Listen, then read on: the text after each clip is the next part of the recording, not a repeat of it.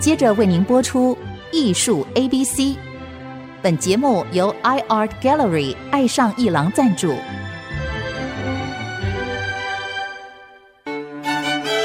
Appreciation, buying and collection。艺术 A B C，艺术入门的三部曲，艺术收藏的必修课，让您成为品味出众的艺术鉴赏达人。您的家成为风格独具的私人美术馆，实时与艺术之美对话。艺术 A B C，陆杰明主持。各位听众，大家好，这里是 IC 之音主科广播 FM 九七点五，陆杰明老师的艺术 A B C，我是代班主持人郑志贵。我们今天啊，要来谈一个比较静态的话题，来看美术馆。那么说看美术馆，在这个疫情时代哈，有一点尴尬，因为我们都不能够到处跑了嘛，而且呢，我们要保持这个社交距离。那美术馆呢，呃，有时候呢很热闹的，但有时候没有什么人，没有什么人，我们也觉得去逛这个空空荡荡的地方好像，呃，不太来劲儿。但是我今天要讲一个想象中的美术馆，也就是说。我们也是要有出国的机会啊，去到巴黎看看罗浮宫啊、奥赛美术馆，甚至庞毕度文化中心；到美国看看大都会啊、加州的盖廷美术馆啊，这都是很知名的大美术馆。论这个世界十大美术馆啊，数来数去，我们的故宫博物院啊，绝对是在里面重要的一环。但是我今天要谈的是一个，呃，最有名的观光客最容易很轻松去到的一个地方，叫罗浮宫。那么在疫情的时代谈罗浮宫啊，其实啊有一点点一喜一悲。为什么呢？因为我们出国不容易，回国以后就得要隔离啊，大概一两个礼拜。可能现在可能放松一点，但是还是不能免。可是你知道吗？去到巴黎就直接没有人戴口罩了，这是一个有点可怕的事情啊。那我们现在还不太能销售这种状态。但是如果呢，你的抵抗力够了，或者你打的疫苗够了，你觉得在巴黎这个地方，也许。你可以享受一下呼吸新鲜空气的快乐。有一个很好的建议，去美术馆。美术馆现在还不是这么热闹。那么这个美术馆呢，是世界有名的，是参观人数排名世界第一的，每年有八百万参观人数的罗浮宫。罗浮宫这么大，以前呢，我们跟着旅行团队去的时候呢，它一个半钟头的游程啊，导游会带你们看主要的经典名作，啊，然后走一个。漂亮的动线，最后留一点时间让你到这个文物部，也就是纪念品去看一看，去那个区域看一看，有些可爱的东西可以留作纪念，甚至还有一点点时间可以在里面的咖啡座呢休息一下，回味刚刚看过的美术品。但是这个动线怎么走的呢？我现在谈一个几乎啊没有例外的动线，就是不管你怎么走。不管你待多久，一个钟头半或者是两个钟头，在离开的时候，你一定会看到三件东西，也就是所谓的镇馆之宝。讲镇馆之宝是我们东方人喜欢用的语汇啊，在这个西方人说三大必看，那么就是蒙娜丽莎，还有维纳斯的雕像，另外一座呢，一般人不一定说得出它的名字呢，大概可能都有印象，那叫做胜利女神。这一座雕像呢，和维纳斯的。都是两件残破的雕像，这个残破的雕像会成为啊罗浮宫两件必看雕像，所有的导游都会带你看到他们。至于其他的希腊雕刻啊、罗马雕刻啊，你可能不一定记得，这两件大家会特别的介绍。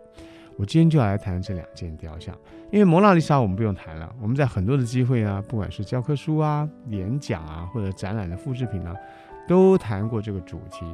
我们今天谈这两座雕像，一个节目怎么谈两座雕像呢？因为呢，这两座雕像有一种有一个共通点，就是它们都残破，它们都有重要的缺陷。先讲维纳斯，维纳斯这座雕像啊，亭亭玉立，可是呢，它不像一般的美丽的雕像一样有一个窈窕的身躯啊，或者是曼妙的线条，它的上半身啊。当然是维纳斯裸露的美丽的胴体，可是下半身啊，被那个长长的那个裙子啊裹住了，是一个很厚很重的，像一个石柱一样的一个体积感。所以它的上半身呢固然是美丽的婀娜的形态，可是下半身像一个柱子一样，为厚厚的衣物所包裹的，跟其他的你们在任何地方看到的维纳斯雕像，那种出水芙蓉啊，从海中诞生的那种流利的、窈窕的线条，那种美感完全不同。这座雕像有一点点笨重，可是它为什么是啊？我们现在读呃中学啊美术课本上，如果只能选一座雕像，那它是必要之选。如果还有第二件，那么有许多种可能。这是第一，它是残破的，它的双手呢，手臂不见了，所以这是一个断臂的维纳斯，这样听起来很难听啊，是不是？可是今天呢，世人呢，竞相啊趋近，然后与他合影。你看很多美丽的女子啊，一定要跟这个天上至尊的美神合照。可这是一具没有双臂，下半身是重重包裹的厚厚的衣裙的一个石柱般的一个雕像，瘦上婀娜多姿。为什么这么重要呢？因为传奇。另外一座呢，胜利女神呢，她是高展双翅。在船头之上呢，矗立在那边，为整个军队呢领航，希望求得胜利的那个胜利女神，她呢双翅展开，非常的美的一个大大的一个形态，可能有三公尺那么宽。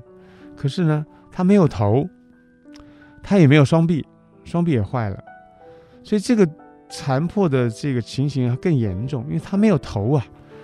这个雕像立在罗浮宫啊必要通道的一个枢纽之处，所有进罗浮宫的人，如果照导游正常的动线啊，第一个看见的很清楚的展品就是它，它等于是非常重要。等于说，如果罗浮宫有三宝啊，有三件镇馆之宝、必看之作，它会是第一件，第二件恐怕才是维纳斯，第三件才是达文西的。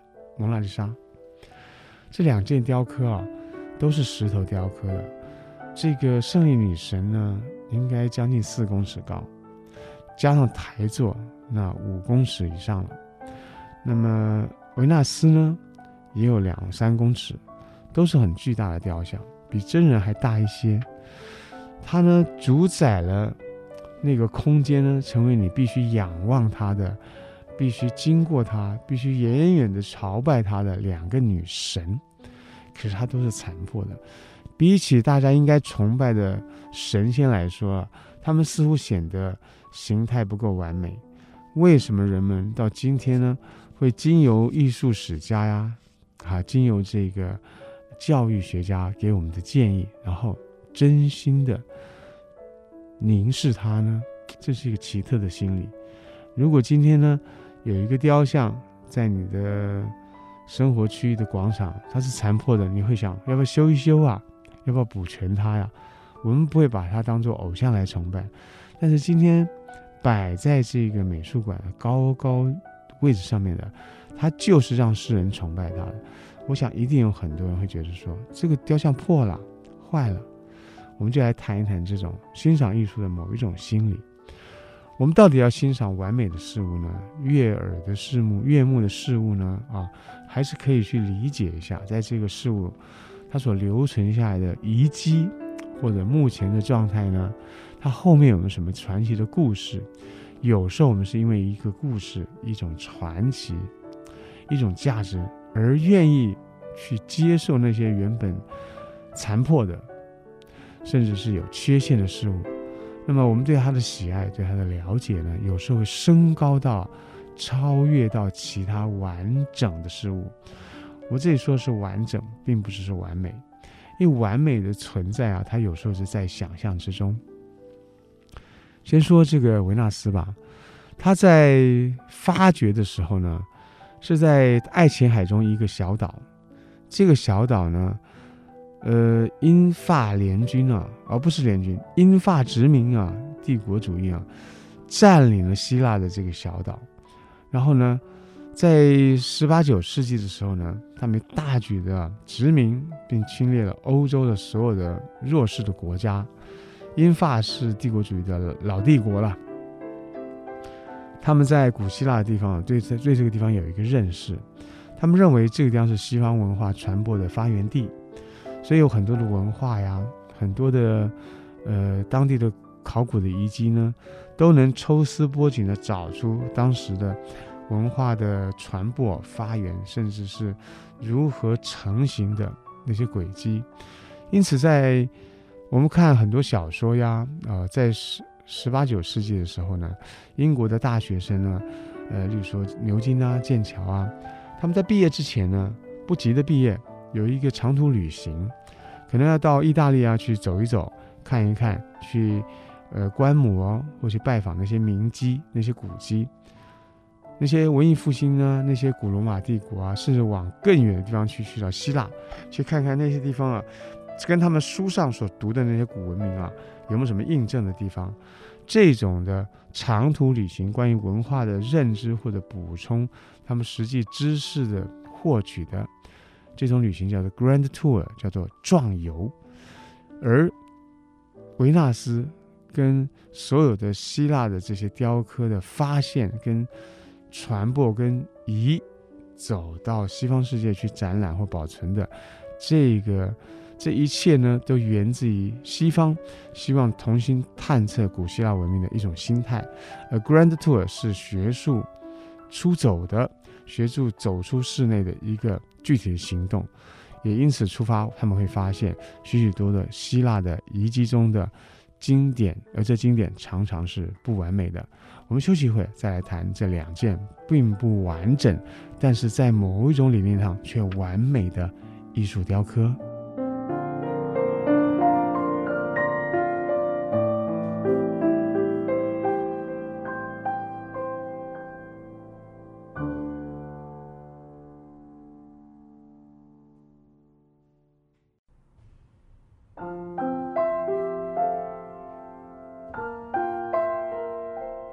各位听众，我们继续谈维纳斯。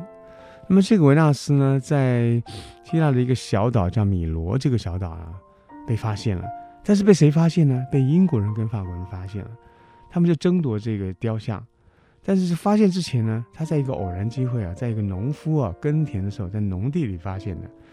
农夫发现是哎，这边有一个雕像啊，这雕像看起来是残残破破的，是一个裸体的雕像。但是呢，它的分为两段，上半身是一个上身裸体的，看来是一个美神的模样；下半身呢是包裹的那种裙子，很长的、很宽的、很厚的的一个像柱子般的模样，啊，搭起来是两块。那么他的双手呢也残破了，所以当英国人发现的时候，哎，他要占有这个，法国人也想占有，那么双方呢还有一点争执，这过程呢就太为细致了。那么我们就。谈这个结果，最后让法国人得到，带回了巴黎去。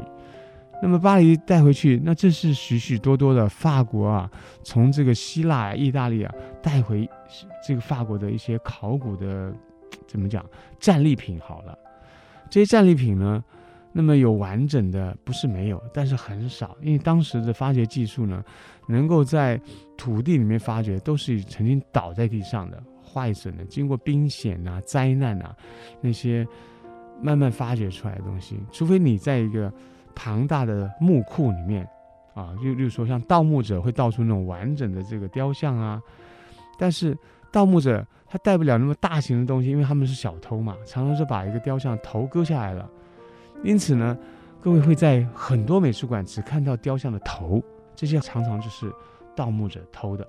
他们走私啊，比较方便，比较小，而且头呢，常常是个很有精神力量的一种一种艺术形态。所以博物馆收一个头像呢，哎，觉得往往很满足了。可是我们有没有想得到，那另外没有头的那个身体怎么办的呢？就变成摆在这个库房里面，让研究人员研究的一些遗迹了。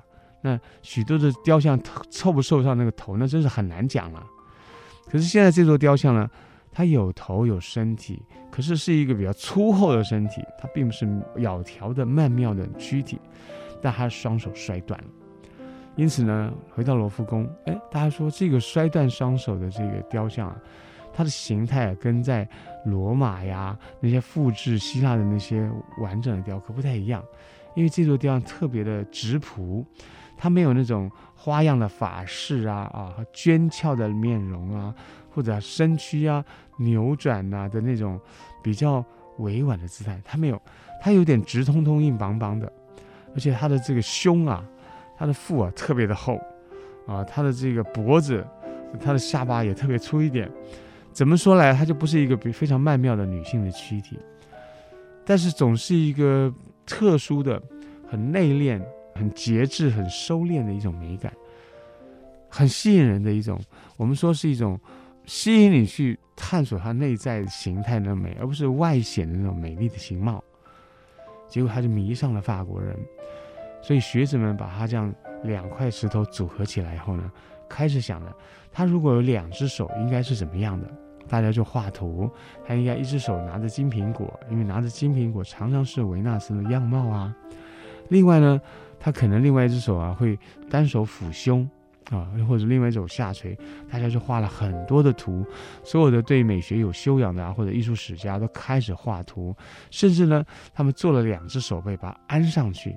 这个安上去啊，我们今天可以想见，就是我们在逛街啊、逛百货橱窗的时候。会换季的时候，会发现工作人员要把那个模特的手卸下来，对不对？给他重新换上衣服，再把手安装上去。当时也是这样的，就做了两只手臂给他安装上去，在肩头那个地方做一个卡榫安装上去。你这样是不是很摩登呢？所以这个雕像就曾经安装上两只手臂，拿着金苹果。但是有人有意见，觉得不应该是这样子。所以如何把这个残破的雕像安装上失去的两只手臂，被摔断？被摔碎的那个手臂，就成为了这个社会上大家讨论的一个议题。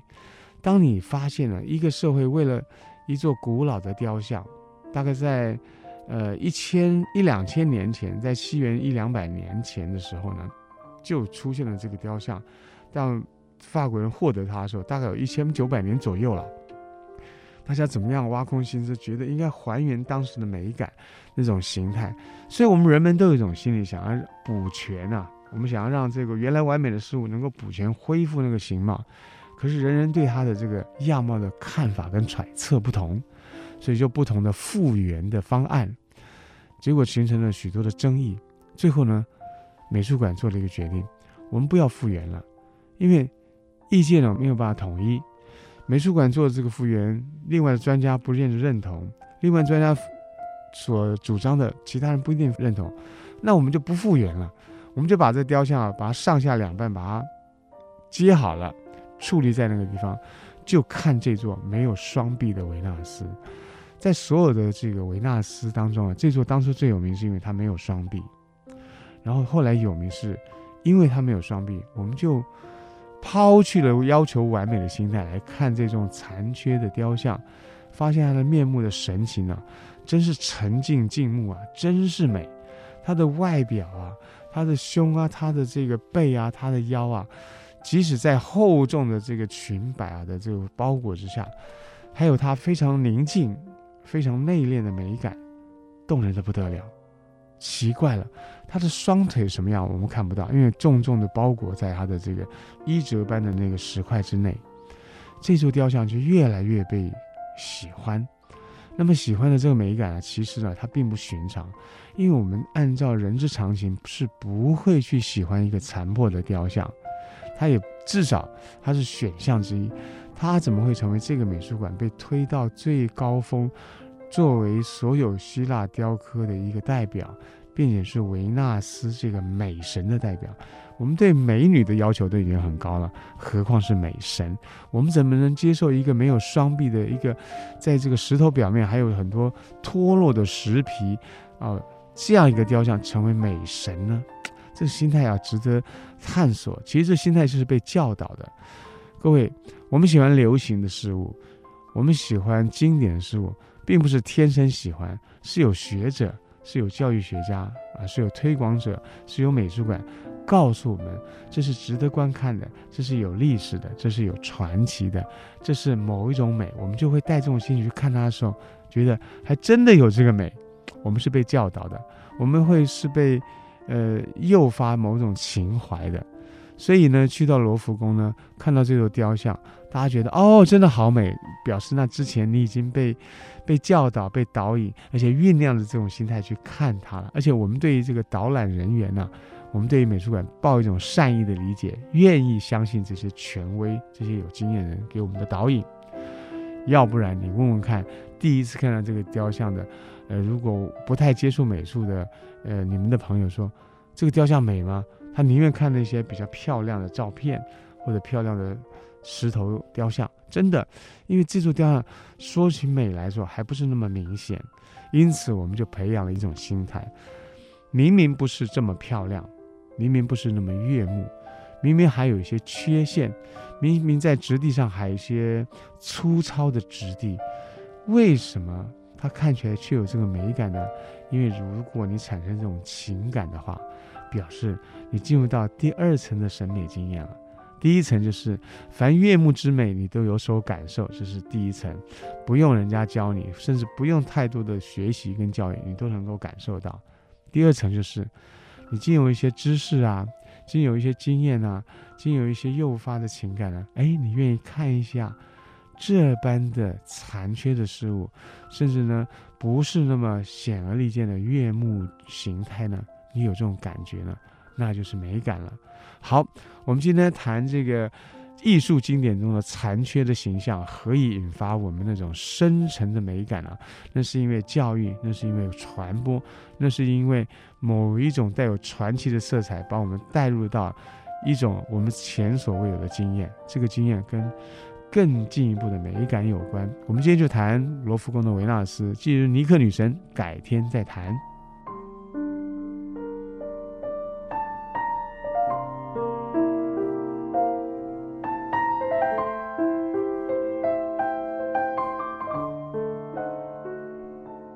以上节目由爱上一郎赞助播出，放松心情，静静体会艺术的美好。